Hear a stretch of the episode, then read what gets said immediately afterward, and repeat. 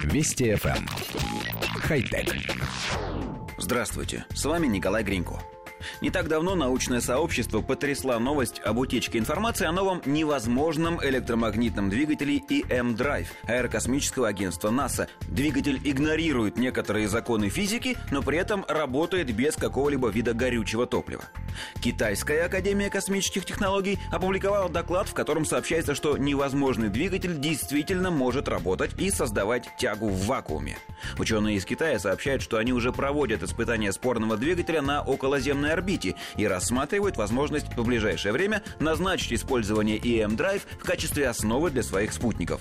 Если концепт докажет свою состоятельность, то это может стать гигантским шагом вперед в отношении отказа от традиционных двигателей. Напомним, что двигатель состоит из магнетрона, генерирующего микроволны, и резонатора, накапливающего энергию их колебаний. По словам инженеров, такая конструкция позволяет преобразовывать излучение в тягу.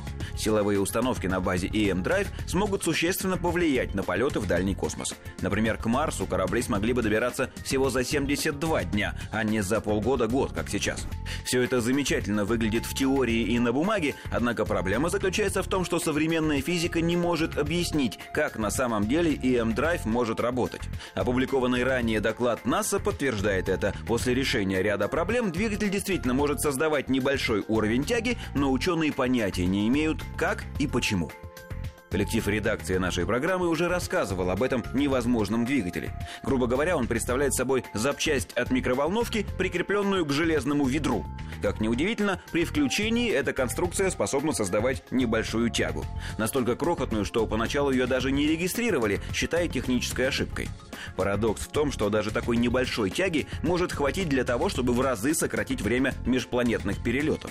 Сегодня космические корабли выводятся на орбиту ракетными двигателями, затем ими же направляются в сторону, скажем, Марса, и дальше 200 дней летят по инерции, чтобы экономить горючее, которого еще должно хватить на обратный путь. Если в течение этого времени корабль будет хотя бы немного подталкивать невозможный двигатель, которому к тому же не требуется топливо, то до цели он доберется намного быстрее. Самое поразительное, что космические агентства разных стран всерьез собираются использовать EM-драйв, не имея абсолютно никакого понятия о том, как он работает. Нам кажется, что в этом есть определенная доля опасности. Хотя...